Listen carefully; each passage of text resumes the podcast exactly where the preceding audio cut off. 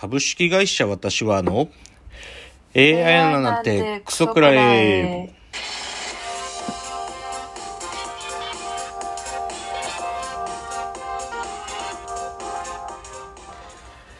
群馬が生んだ怪談時株式会社私は社長の竹之内です。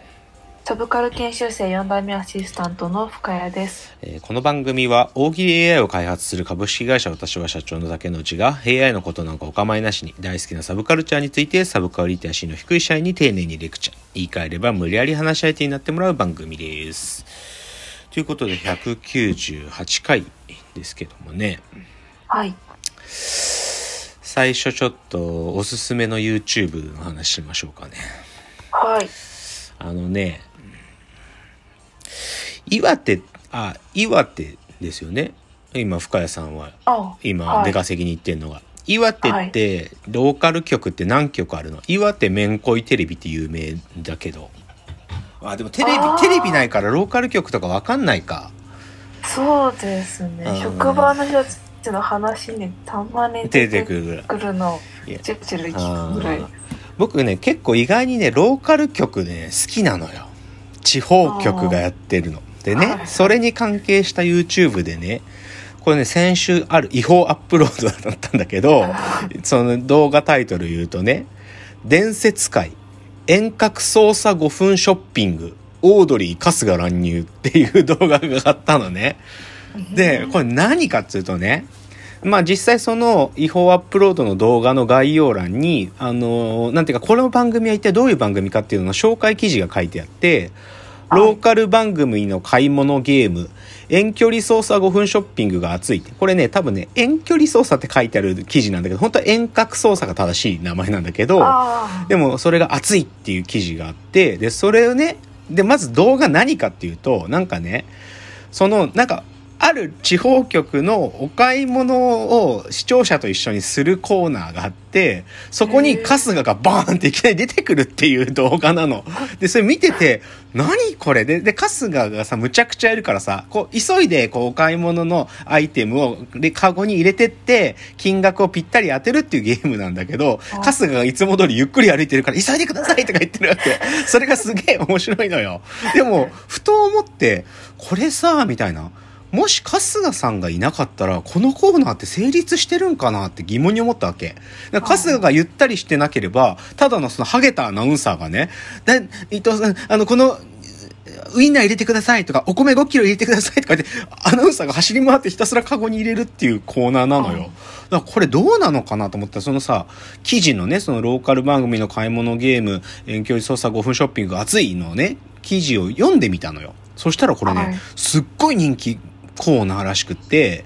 あの、長野のね、テレビ新州っていう曲のね、夕方ゲットっていう、まあ、いわゆる夕方の情報番組の月曜日の1コーナーなんだって、これ遠隔操作5分ショッピングって。で、はがきでね、視聴者が応募してきて、で、番組から電話もらうと。で、その電話口で、その視聴者の挑戦者が、3000円か5000円か1万円のどれかの設定金額決めて、それで、あの、スーパーの入り、すあの、スーパーでやるのよ。その地方の、今日は、あえっ、と、はいなんか、イオン何々店ですとかね、なんちゃらマート何々店ですとか言って、そこの店長とアナウンサーに電話で指示を出して、次はこの品入れてくださいって5分間で入れまくる。でそれで最後レジ通して、プラスマイナス500円以内にその設定金額に入ってたら成功で、その商品がもらえるっていうコーナーなんだけどさ、あなんかね、記事読むとね、すっごい人気なんだって。なんあか、大人気のコーナーでも、なんかなん、もう結構長く何年も続いてるコーナーなんだって。あ。だからさやっぱさやっぱりなんか企画って知恵と工夫だなって思うよ。こういうの見ると。いや春日が出てきてるから伝説界だけどでも普段から人気コーナーなんだって。でも分かるよな。なんか地方の夕方で買い物してくお母さんたちの気持ちを完全にさ、なんか、ですでね、なんかね、記事読むと面白いのが、シャウエッセンが製品の鍵を握ってるんだって。その、最後の金額調整のとこ、最後、精肉コーナーぐらいでいつも終わるから、そこで、ウインナー、シャウエッセンを何個入れるかで勝負決まるとか言って、は それ超面白いんだよね。っていうのがちょっとおすすめ。YouTube。伝説界遠隔操作5分ショッピングオードリー春日乱入。これまだあ残ってるから見られるよ。面白いよ、これ。で、一つ目。じゃあ二つ目ね。あのー、1月14日にですね、BS プレミアムでやって、まあ、僕は NHK オンデマンドで見たんだけど、あのー、もう一つの千と千尋の神隠し、舞台化200日の記録っていうのやってたの。で、去年、その千と千尋の神隠しの舞台をやってたんだよね。で、それが、しかもダブルキャストでやってたの。まあ、コロナっていう状況もあるし、公演数の数も考えて、それぞれの、じゃあ、千尋は、橋本環奈さんと上白石萌音さん。だし、なんか、湯婆婆は夏木マリさんと誰さんみたいな感じで、必ずその主要キャストはダブルキャストだったんだけど、これが、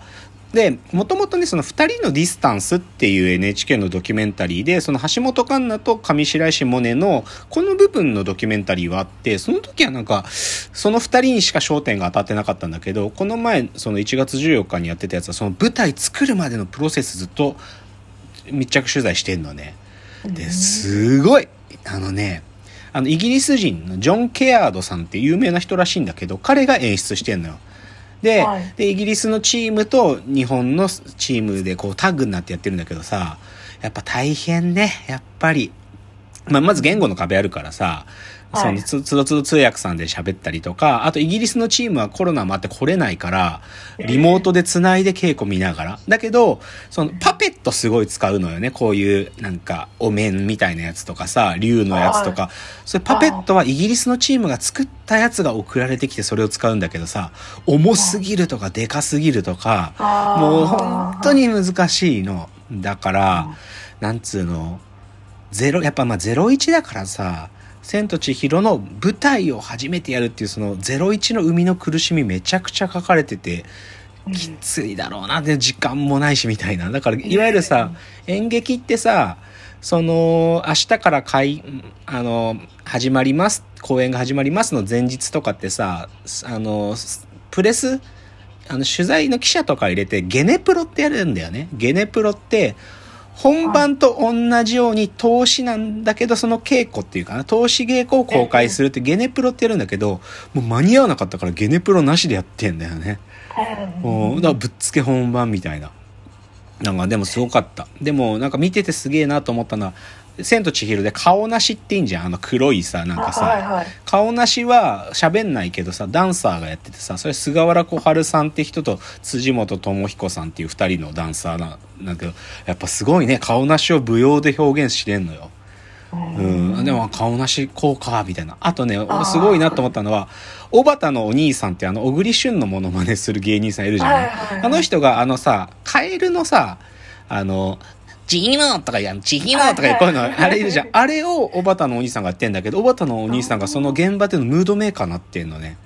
すごい。それをね、見ててすげえと思った。あとはな、やっぱり、湯婆婆はアニメと同じ、アニメの声やってた夏木マリが今回もやってんだけどさ、夏木マリはやっぱ怖いね。すごい。なんか、夏木マリがその稽古場入ってくるとピリッとする。で、やっぱり表現者だから、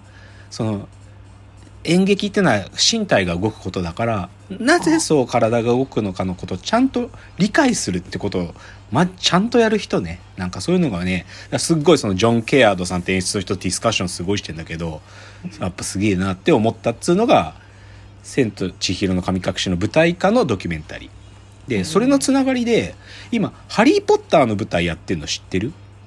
全然知らない。あの、これ去年ね、あの、もともとは外国でや、やってたやつなんだけど、あの、日本で去年 TBS の、あの、赤坂にある、あの、アクトシアターってやつ、あそこで藤原竜也が主役でやってんだよ。で、これね、かなり面白いらしいの。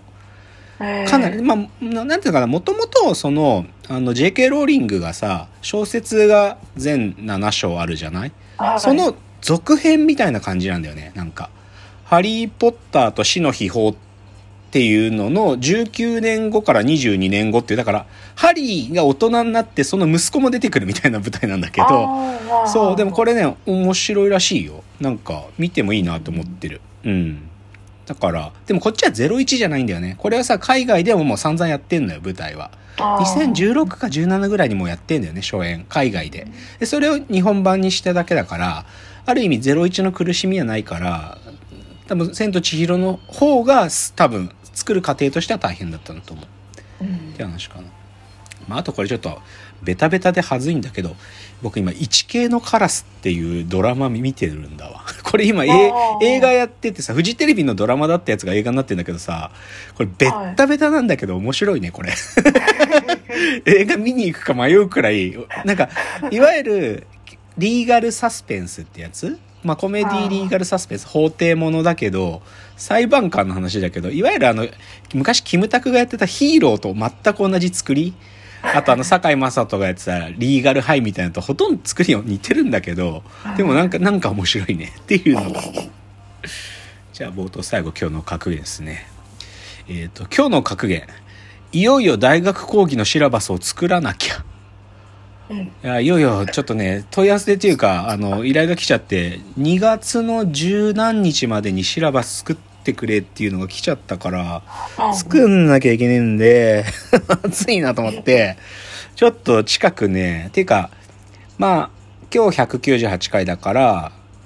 ああと2回後200回じゃん。ちょっとその200回の時はこの大学講義のもう今ねシラバス考えてあってそれのなんかパイロット版みたいなことやろうかなと思ってる。その200回目で。そしたら間に合うんじゃない ?26 で2月3日だから。多分間に合うよ。だからあー。200回の時にちょっと来年やるそのまあある。まあまあ言ってもいいんだけどな。早稲田大学でやるんですよ。早稲田大学の科学と芸術っていう講義ので僕がまあ数回っていうかな。正確だに言うと僕単独だと6回なのかなうん。でもまあそれをやるんで、うん。それのちょっとパイロット版みたいなことを200回目でやろうかなと思っているというので今日の格言でした。でははい。コーナー参ります